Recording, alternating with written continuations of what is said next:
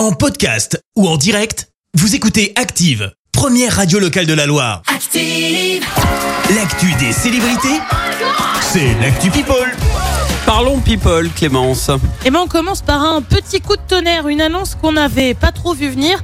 Britney Spears n'aurait pas l'intention de remonter sur scène et ouais, la chanteuse s'est exprimée dans un post Instagram et visiblement, bah la scène, elle aime pas trop ça. C'est dommage parce que c'est quand même son métier au départ. Bah Euh, je ouais. te lis ce qu'elle dit. Je sais que je ne donne plus d'énormes concerts dans des arènes, mais je vais être honnête et dire que vivre sur la route est difficile. Mes trois premières années dans le business ont été géniales, mais après ces trois tournées et au rythme auquel j'allais, je ne pense pas que je veuille le refaire un jour. Je l'ai détesté ça.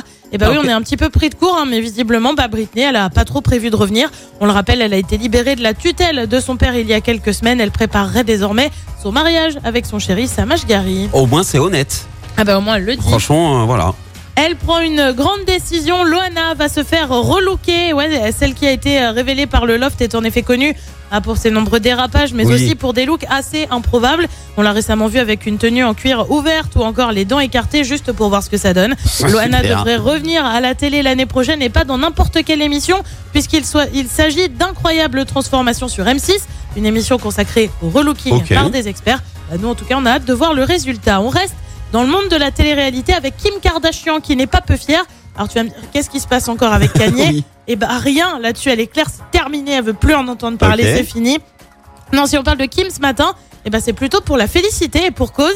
Elle a réussi le premier des deux examens pour devenir avocate. Elle avait Avocate déjà tenté sa chance à plusieurs reprises, ça n'avait pas marché. Ok. Et ben finalement, la ténacité a payé puisqu'elle l'a eu. Elle a eu un mot pour son père sur Instagram qui était avocat, son père qui est décédé, tu le sais. Je sais que mon père serait très fier et qu'il serait choqué de savoir que c'est ma voix maintenant, mais il aurait été mon meilleur partenaire d'études. Au final, plutôt mignon ce message. Et puis on termine avec une petite révélation, révélation côté sous, tu le sais. On a eu l'élection Miss France ce week-end avec Oui. le sacre de Diane Lair. Eh bien, une ancienne Miss a accepté de se confier et surtout de confier combien elle avait gagné. Cette ancienne Miss, c'est qui? Bah, C'est Delphine Vespizer, Miss France 2012. Elle a donc évoqué cette période.